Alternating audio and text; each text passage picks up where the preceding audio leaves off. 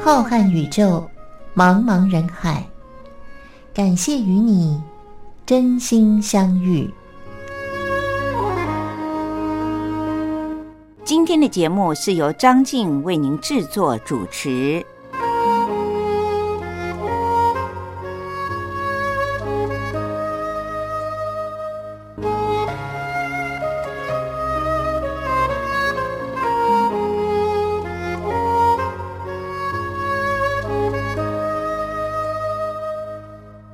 位听众朋友，大家好，我是张静。又到了星期天晚上零点十分，真心相遇是由张静为您主持的时候了。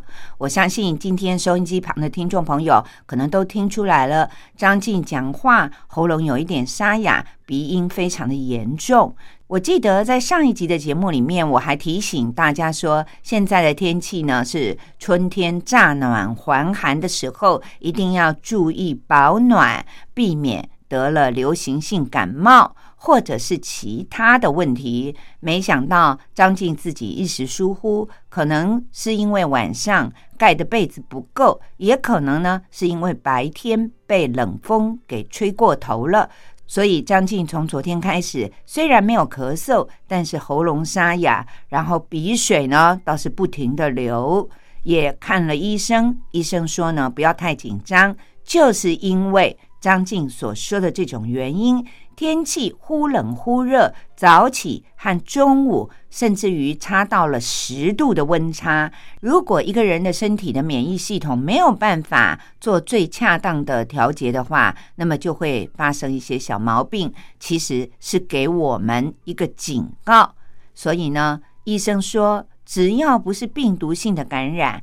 其实偶尔流流鼻水或者是喉咙沙哑呢，也是一个身体机制是否还在维持正常运作的一个显示。所以医生安慰我说，应该吃吃药，过几天就会好了。既没有发烧，也没有咳嗽，所以呢，各位听众朋友，也许。大家今天听到了节目的声音呢，会觉得很不舒服，所以张静今天在节目里面就多播一点歌曲，少说一点话，希望各位听众朋友们能够原谅。节目的一开始就为大家介绍这一首是由艾怡良和梁静茹所合唱的，过去在两岸都红极一时的一首老歌了，那就是《漂洋过海来看你》。不过，由艾怡良和梁静茹两个女唱将合作以后，这首歌新的谱曲的诠释呢，又更耐人寻味了。希望大家会喜欢由这两个人所组成的新的《漂洋过海来看你》。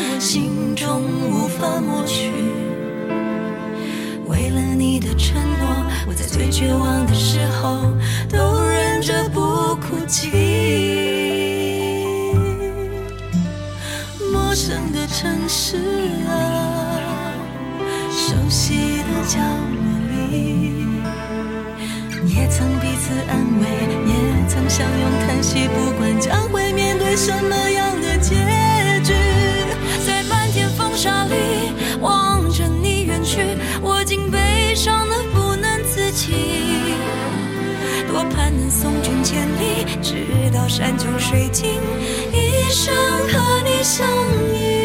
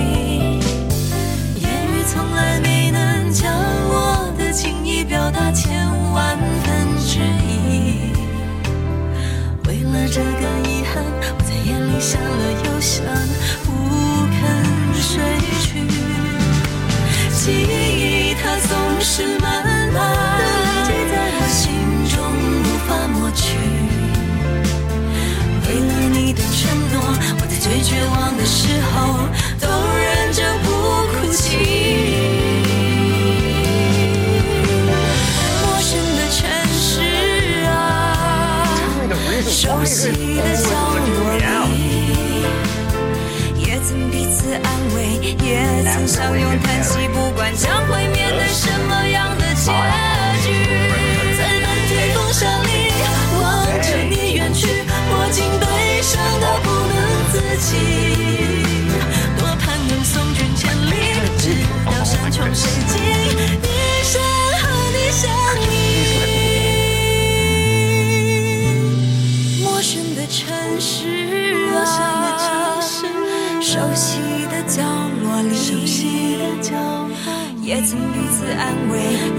曾相拥叹息，不管将会面对什么样的结局，在漫天风沙里望着你远去，我竟悲伤的不能自己。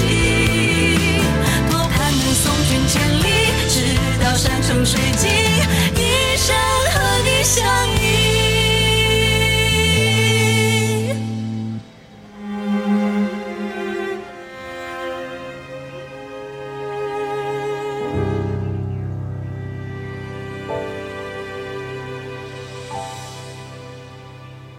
听众朋友，我是张静。很奇怪，每一个人，当你身体不舒服的时候，你大概直觉就会去思考自己为什么会流鼻水、喉咙沙哑呢？想来想去，会不会是因为这样？会不会是因为那样？就像我在节目一开始所说的，到底是因为早、中、晚温差太大所导致呢？还是因为晚上没有好好的盖好被子，仗势着现在已经是春天了，结果才会有这样的后果呢？其实东猜西猜，我们知道，对于已经发生的事情是于事无补的。可是人就是难免，当你不舒服的时候，就会去一直的思考自己为什么会生病。小时候呢，我相信很多的人都有这样的经验，尤其是女生，因为女生呢，传统上大部分都在年轻的时候喜欢留长头发，那常常每天或者两天为了洗头，花去了很多的时间。又要读书，或者是要工作，自然就觉得时间很紧缩。于是很多人都跟我一样，就是洗头是一定要做的，因为既美观又清洁。但是呢，洗完了头就去做别的事了，让它自然干。那时候呢，爸爸妈妈就会一直叨念说：洗完头发啊，如果没有吹干的话，将来你会头痛啊。那现在的年代呢，家家户户都有冷气，夏天很热的时候，从外面一冲进家里，也是觉得哇，热死了，冷气开强一点。这时候呢，长辈也是会唠唠叨叨的说，正在流大汗的时候，不能直接的吹冷气，将来会怎么样怎么样。我想每一个人在过去，不论是儿童时期还是青少年时期，应该都有这样的经验，就是长辈们不断的提到了一些可能是自古以来所留下来的习俗上的说法，耳提面命。他们会觉得，如果没有遵照老祖先所说的这些规矩来做的话呢，可能中年、老年以后你就有罪受了。尤其如果是妇女朋友曾经生过孩子的，应该都跟张静一样吧？就是坐月子的时候呢，不管是娘家的妈妈还是婆婆，一直都很严格的限制我们，说不能洗头。可是。在这个年代，一个月不洗头怎么可能呢？虽然有人告诉我说，药局里面有卖那种喷的干式的洗发的，让你呢至少在那一个月里头发不至于太痒或者是太油。可是张静也在坐月子之前把它准备好了，但是总觉得搔不到痒处，就是没有把头发洗干净的那种痛快的感觉。但是老一辈的真的再三的叮咛，认为头发没有吹干，将来会头痛；流汗没有擦干，将来会风湿；坐月子的时候拼命的看书，将来眼睛会坏掉；然后洗头的话呢，将来可能要头痛一辈子。这些观念到底对不对呢？我知道很多的朋友呢，都和张静一样，在过去有这样的经验。我身为一个女孩子，上述所说的这些长辈对我的唠叨呢，经历了大约好几十年，我心里早就疑问重重。如果现在真的经常头痛的话，那更是会想东想西，是不是自己坐月子的时候不乖？因为呢，我只忍了一个礼拜，就再也受不了了。那头发呢，更是常常都没有吹干，就开始忙着读书，忙着家务事，等到头发已经半干了，才想起来，哦，我今天忘记吹头发了，因为真的没时间，于是就睡觉去了。这几天。因为喉咙不舒服，也是想东想西的。但是现在因为科技发达，电脑网络实在太方便了，忍不住闲着无聊的时候，就很喜欢到 Google 去搜寻一下，看看这些说法到底有没有根据啊？结果张静发现，很多的中医师都认为，中国自古以来老祖先们的这些说法，绝对是站得住脚的，它是有根据的。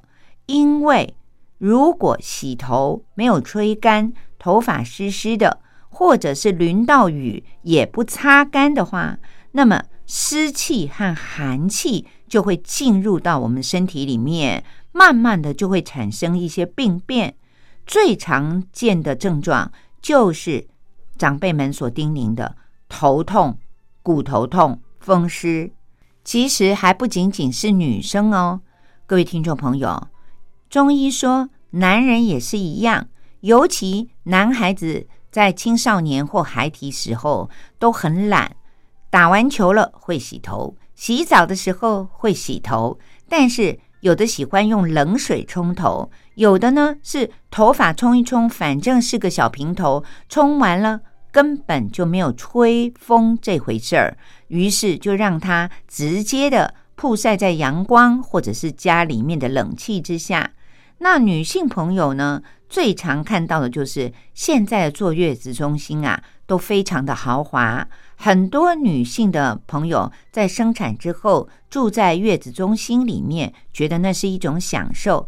但是月子中心的装潢，经常冷气口是直接对着刚生产完的妇女的头在吹的，于是这就会把刚才所提到的。寒湿的邪气留在这个朋友身体里面，增加了他以后可能是十年，也可能是二十年之后呢，经常会有头痛的现象发生。另外，像刚才提到的，打完球、洗完头，或者是坐月子的时候特别容易流汗，进入了冷气的房间，就立刻的往冷气口一站，吹吹冷风。哇！顿时浑身舒畅。其实这个时候呢，你的全身的毛细孔都是打开的，中医说呢，很容易就会把冷气口所吹出来的冷的、湿的这些，在中医上认为是一种邪气呢，借由毛细孔进入了身体里面。经年累月的有这些坏习惯，当然到了中老年以后，就很可能会骨头痛、头痛喽。所以中医再三的提醒，碰到刚才所说的这些情况呢，还是稍微等一会儿。我们一定要用毛巾先把汗擦干，把头发用吹风机吹干了以后呢，再开始享受冷气所带来的凉爽。这样呢，才能够避免让寒湿的邪气趁机进入我们身体里面，藏在那里，等到有一天老了，全身痛个不停。各位听众朋友。不知道您相不相信中医，还有我们的老祖先们的这些说法？但是我们如果仔细的想一想，身边的老人家们，的确有人呢，就觉得他已经九十岁了，还是耳聪目明，非常的开朗，健步如飞。很少听到他要常常的去跟复健科报道，觉得这里痛那里痛。但是呢，有的老人家，其实你看他也没有做什么特别的事情，但是老了以后呢，就是经常听到他说这里也痛那里也痛。或许真的就像中医说的，可能是年轻的时候所留下来的一些原因，导致他老了以后呢，经常的疼痛。这样想的话呢？就会觉得，与其年轻的时候贪图省那么一点时间，还不如在年轻的时候呢打好底子。不论你是洗完头，还是打完球，或者是从很热的天气里面冲进了冷气房，千万不要站在冷气口猛吹风。头发一定要用吹风机把它吹干了以后呢，再来享受凉爽的空气。现代由于医学实在是太进步了，我们的身边呢，每每都可以看到活到九十一百的老人家。与其老了以后生活品质不好，其实我们不如从年轻的时候就懂得保养自己。不论中医讲的这个，对于西医还有科学上，是不是觉得一定有一些科学的证据来显示？只不过是耽误一点短短的时间，又何乐而不为呢？为将来的健康打下扎实的基础吧。聊到这里，我们先休息一会儿。张静要为您介绍这首由台湾正当红的周兴哲 Eric 所带来的《怎么了》。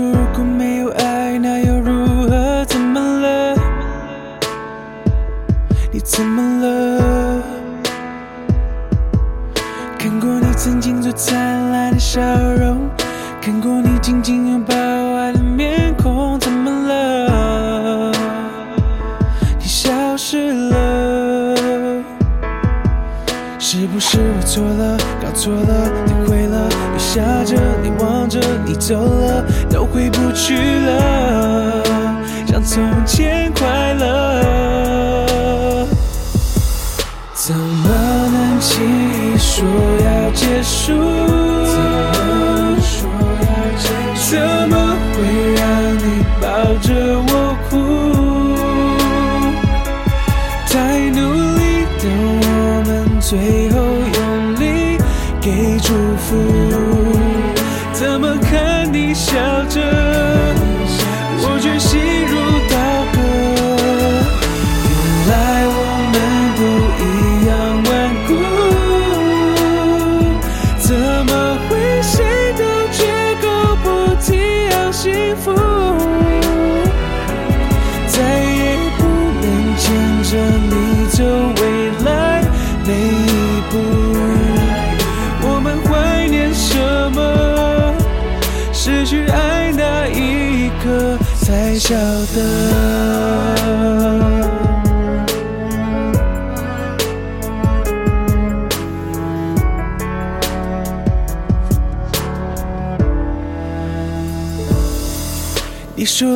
是你最爱的颜色，你说如果没有爱，那又如何？怎么了？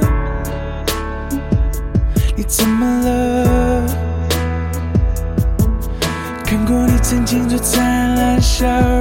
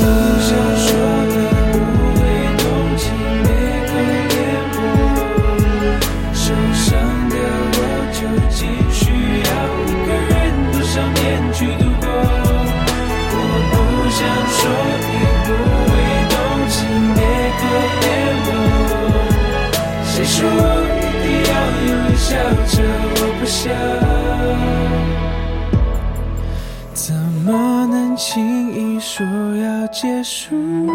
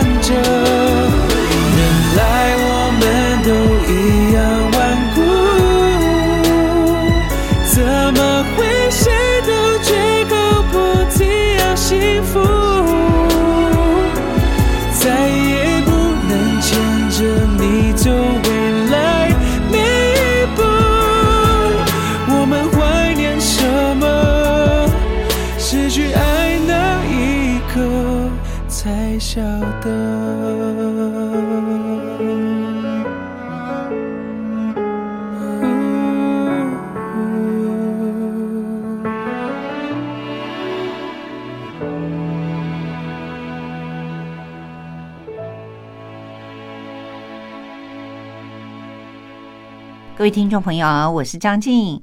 今天因为自己喉咙有一些沙哑，又有一点流鼻水，所以呢，在节目里面就想到和各位听众朋友们来聊一聊。有时候身体不舒服了，就会一直想到底是什么原因造成的。那也从很小的时候呢，就经常的听到长辈们说一些民俗上的一些禁忌，比如说像刚才说的。洗完头没有吹干头发，坐月子急着在一个月里面就洗头、看书报，这样不但将来会头痛，同时眼睛也会比较不好。男孩子也是一样，洗完头根本就不吹干，打完球就直接的往冷气口站，或者是猛灌冰水。中医上都认为这是会造成日后头痛或者是。风湿痛的原因之一。聊到这许多老祖先们所留下来的在习惯上的一些禁忌呢，不知道各位听众朋友，您有没有听说过另外一种说法？很多长辈都告诉我说，晚餐之后其实不要吃冰冷的水果，会造成夜尿。还有呢，就是有一些水果其实吃了以后会让人水肿。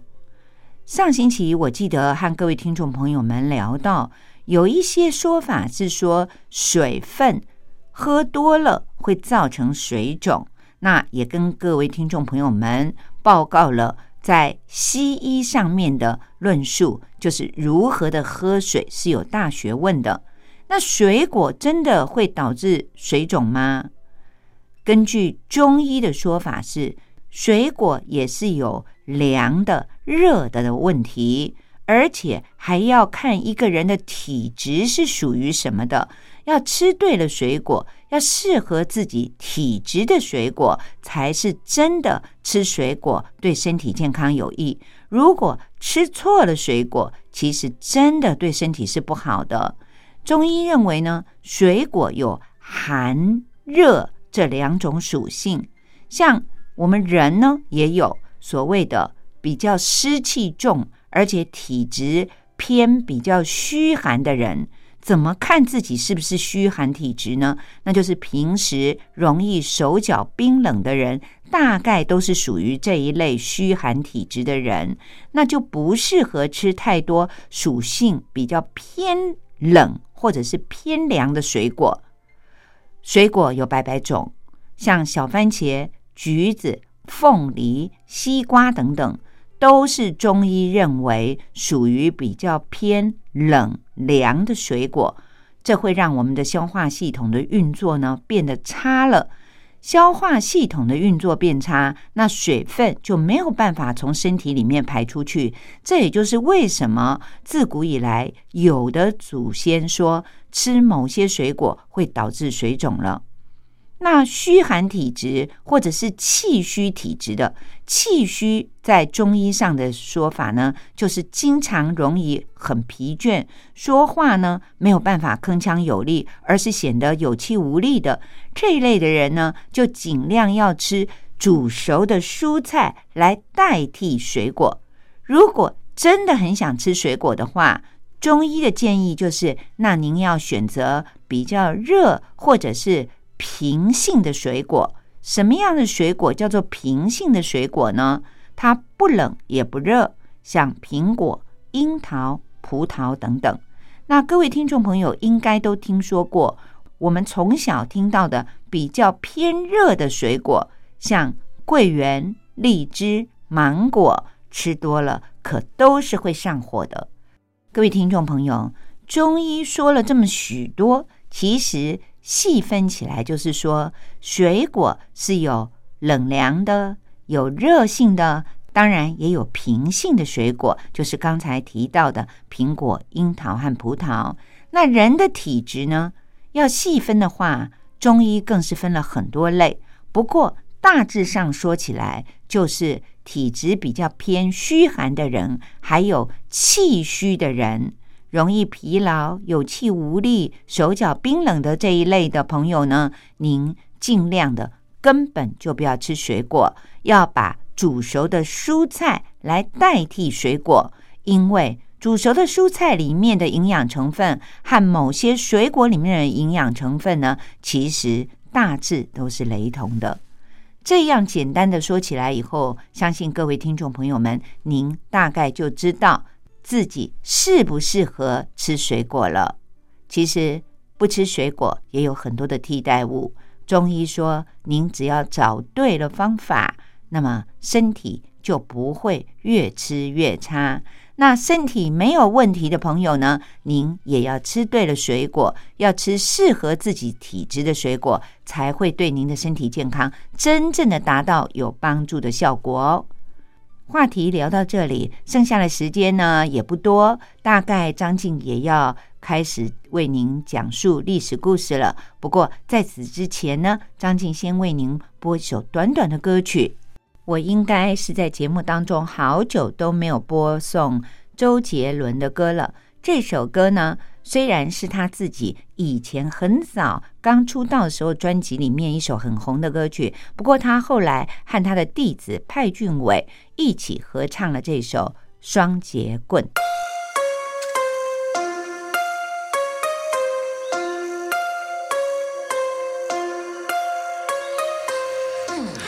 年少点的烟味，明白隔壁是过十五贯，店里面的妈妈桑擦的有三。短脚拳脚武士老板练铁砂掌耍下家枪，印第是功夫最擅长，和金铜造铁菩萨。他们是我习惯，从小就耳濡目染。什么刀剑棍棒我都耍的有模有样。什么兵器最喜欢双截棍，柔中带刚。想要去河南嵩山学少林跟武当。怎么改？怎么改？呼吸吐纳心自在。怎么改？怎么改？气沉丹田手心开。怎么改？怎么改？日行千里心下来，飞檐走壁莫奇怪，去去就来。怎么改？怎么改？我打开任督二脉，该不该？东的招牌，该？已被我取下踢开，用双。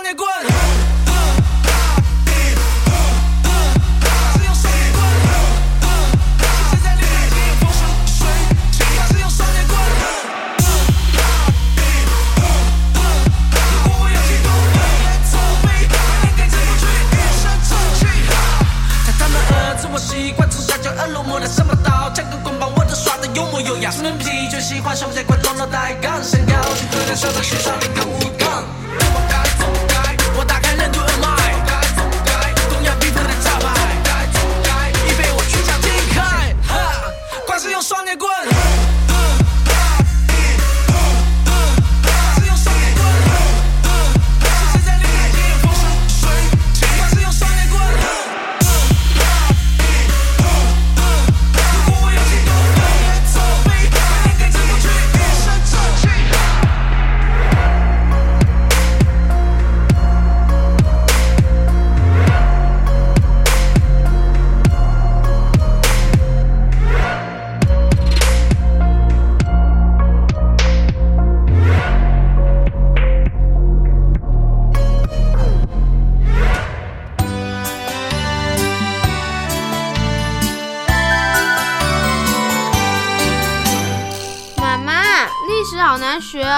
不会啊，历史就是我们中华民族的故事啊。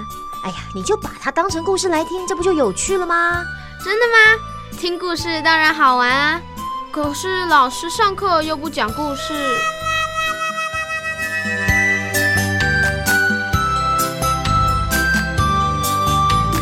听光华小学堂说历史故事。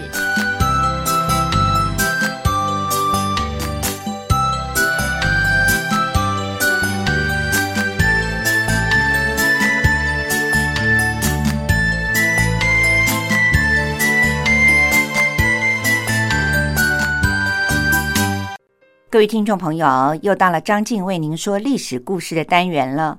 从今天开始，要展开一个新的阶段。张静将要为您播讲的内容是依据着台湾的华资出版社所出版的一本书，书名是叫做《用图片说历史：从宫殿建筑与王朝兴衰中看见充满欲望与权力的宫廷故事》。虽然这本书里面有很多的图片，我们的听众朋友们看不到，但是它对于历史故事精彩的描述，我相信透过张静的播讲，您应该历历在目。这本书里面所介绍的帝王的宫殿，都不是来自于我们中国，而是介绍了欧洲非常著名的一些帝王的宫殿建筑物。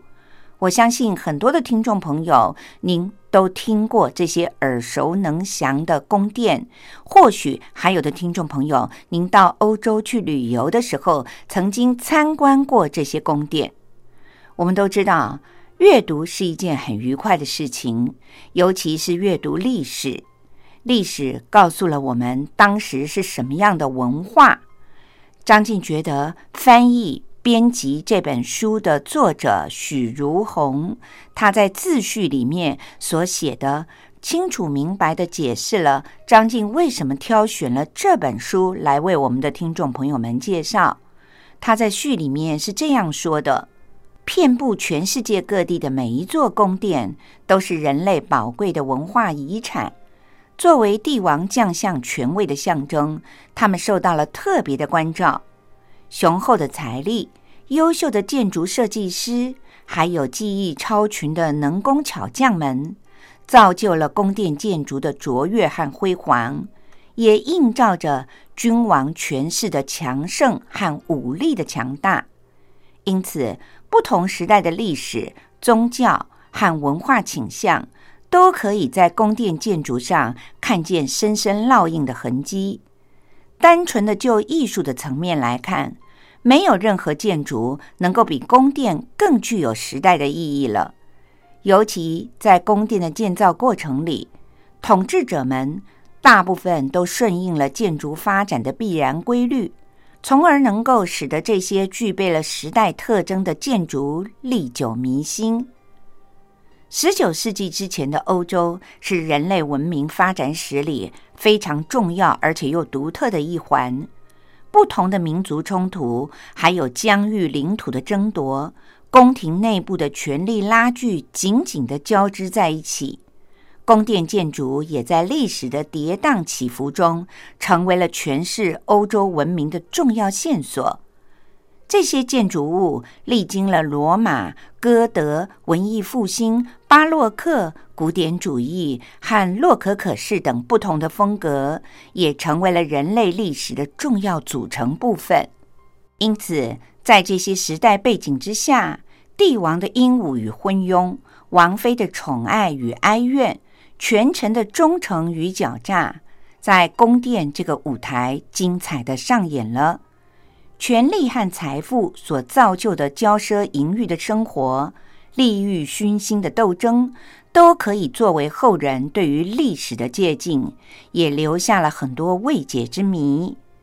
带着这些疑惑以及对于历史的关怀，这本书对于欧洲宫殿背后的历史进行了系统的梳理，挖掘宫殿背后的动人故事。希望能够透过通俗易懂的方式，揭开宫殿建筑像迷雾一般的神秘面纱，聆听它动人的心跳声音，让我们体会人类历史长河当中每一个精彩的段落。各位听众朋友，前几周张静利用历史故事单元当中，为您介绍了英国的汉普顿宫。汉普顿宫位于伦敦西郊的泰晤士河的河畔，素来有英国的凡尔赛宫之称。它修建于西元一五二五年。介绍完了关于这座王宫本身建筑里面的种种传闻之后，今天张静想要顺带的为您介绍一下英国在伊丽莎白女王时代的那些戏剧和诗，因为。如果谈到了文学的作品的话，那么闻名全世界一直到现在，戏剧文学的宗师莎士比亚就是在英国的女王伊丽莎白一世的时代诞生的。英国著名的文学家威廉·亨利·哈多爵士就曾经说过：“如果要问他历史上的三大艺术鼎盛的时期是哪三个呢？他无疑的。”就会说那是佩里克里斯时期的雅典，还有伊丽莎白女王时代的英国，以及十八世纪下半叶的和十九世纪前二十五年的维也纳了。另外，大文豪莎士比亚也曾经说过这样一句很经典的话，他说：“女性啊，你的名字叫弱者。”但是在英国的历史上，有两个以统治者名字命名的时代，一个是伊丽莎白时代，另外一个就是维多利亚时代。在这两个时代，英国的政治、经济和文化等各个方面都达到了一个繁荣的盛世，而这两位统治者都是女性。伊丽莎白一世是英国都铎王朝的最后一位君主，也是带动了整个英国综合实力达到巅峰的君王。在那个时代，经济富足，国力强盛，女王自己本身也受过很良好的有关音乐、语言和诗歌的人文教育，因此具有良好的文化底蕴。在她的影响之下。整个伊丽莎白时代的文化达到了发展的巅峰，尤其是在戏剧和诗歌方面。莎士比亚是伊丽莎白时代绝对的巨星，当时是英国历史上最复杂的社会转型期，因此莎士比亚的文学和戏剧就成为了反映时代的镜子。女王酷爱莎士比亚的戏剧。再加上女王曾经用自己的名字发表了一些诗歌的作品，所以坊间有传闻说，莎士比亚的一些内容当中所涉及的大量的历史、神话和商业的戏剧作品，其实就是由伊丽莎白女王代笔的，而由莎士比亚来署名。当然，这种说法到目前为止并没有确实的考证。除了戏剧之外，诗歌在西方有着非常深厚的历史。在伊丽莎白时代，文艺复兴思想广泛的被传播着。十六世纪初传入英国的十四行诗，成为了当时最为流行的诗歌类型。当时艺术成就最高、人文思想最浓厚、流传也最为广泛的就是席德尼的《爱心者与心》，还有斯宾塞的小爱神，以及莎士比亚的十四行诗集。这三项作品被称为是英国文艺复兴时期文坛上最流行的三大十四行诗集。莎士比亚是英国文学史上最杰出的戏剧家，同时也是西方文艺史上最杰出的作家，更是全世界最卓越的文学家之一。他所流传下来的作品，包括了三十八部的戏剧，还有一百五十四首的十四行诗，以及两首的长叙事诗和其他的诗歌。知名的文学家班琼斯就称莎士比亚是时代的灵魂。各位听众朋友，接下来我就简单的为大家介绍一下莎士比亚奇人奇事。莎士比亚是在英国的雅芳河畔的一个叫做斯特拉特福的地方出生长大的。十八岁的时候，他和一位名叫安海瑟薇的结婚了。两个人一共生了三个孩子。十六世纪末到十七世纪初的二十多年的期间，莎士比亚在伦敦展开了成功的职业生涯。他不仅仅是演员，也是一位戏剧的作家，同时还是国王剧团的合伙人之一。西元一六一三年左右。莎士比亚退休，回到了雅芳河畔的斯特拉特福，他的故乡。三年之后，他过世了。有关于莎士比亚私人生活的记录流传下来的很少。对于他的性别的取向、宗教信仰以及他的著作，是不是全部都是出自于他人之手呢？目前仍然是众说纷纭。西元一五九零年到西元一六一三年是莎士比亚创作的黄金时代。他的早期剧本主要都是喜剧，还有历史的剧作。在十六世纪末期，达到了深度和艺术性的高峰。到了西元一六零八年，他主要创作悲剧。莎士比亚崇尚高尚的情操，他经常的描写牺牲以及复仇的故事，像知名的剧作《奥赛罗》《哈姆雷特》《李尔王》和《马克白》，都被认为是英语的戏剧的最佳的范例。在他人生最后的阶段，开始创作了很多悲喜剧，又被称为是传奇剧。并且和其他的剧作家合作。莎士比亚在有生之年，很多的作品就以多种的版本出版了。西元一六二三年，他的剧团同事出版了名为《第一对开本》的作品，里面除了莎士比亚的两部作品之外，其他被认可是莎士比亚作品的都被收录在其中了，可以算是一本全集了。莎士比亚在世的时候，被世人尊称为诗人和剧作家，但是，一直到十九世纪，他的声望才算是达到了今天的地位和高度。浪漫主义时期，大家称颂莎士比亚的才华；维多利亚时代，则像英雄一样的尊敬他。这种现象被当时的萧伯纳称为是莎士比亚崇拜。二十世纪。莎士比亚的作品常常被新的学术运动改编，并且重新的发现它的价值。他最著名的四大悲剧就是刚才提到的《李尔王》《马克白》《哈姆雷特》和《奥赛罗》。喜剧的作品则以《第十二页》《仲夏夜之梦》和《威尼斯商人》比较有名。有关于爱情的悲剧呢，全世界最知名的就是《罗密欧与朱丽叶》了，可以说是家喻户晓。有关于历史的作品，则以亨利四世作为代表作。莎士比亚写过的长诗名为《维纳斯与阿多尼斯》，是在西元一五九二年到西元一五九三年之间完成的。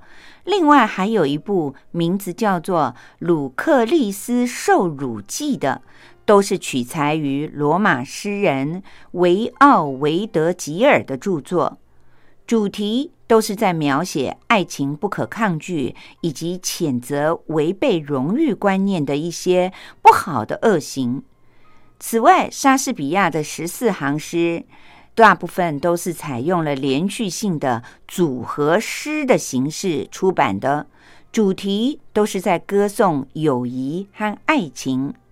一直到现在，莎士比亚的戏剧和十四行诗依旧是英国文化史上熠熠生辉的代表作品，同时也大部分都成为了全世界大学的外文系和戏剧系。不断的学习和上演的作品。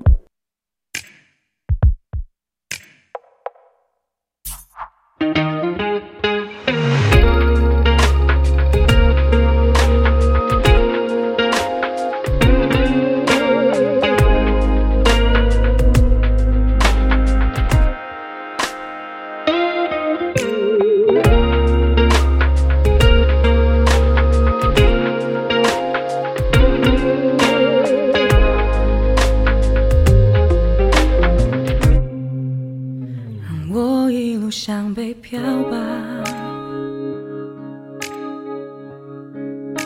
漂浮在时间的流沙，就有四分之三之上。日出前停止悲伤，自己等下一个天亮。自说自话，举双手投降，我常习惯成了日常，习惯人来人往，习惯夜色茫茫，习惯了就会结痂。各位听众朋友，今天因为张静的嗓子有一点不舒服，所以呢，可能各位听众朋友听起来会觉得有一些沙哑的感觉。我自己也很期待下个星期能够声音赶快的恢复，希望各位听众朋友们能够原谅。当然，也感谢您今天收听由张静为您主持的《真心相遇》。讲完了今天的历史故事之后。您现在所听到的这首歌是台湾的原住民非常红的一位歌手佳佳，他所唱的《我想要的快乐》，很好听的一首歌。我觉得原住民天赋的嗓音，就仿佛在世界上很多国家的少数民族，他们的声音呢。仿佛是上天送给的礼物，希望您也喜欢这首歌《我想要的快乐》。今天的节目就为您播送到这里，祝福各位听众朋友们，大家身体健康，一定要平安快乐哦。下个星期天的晚上零点十分，张静依然会在《真心相遇》的节目当中陪伴着您，听听好歌，分享一些资讯。今天在这里祝福大家，和大家说再会喽，拜拜。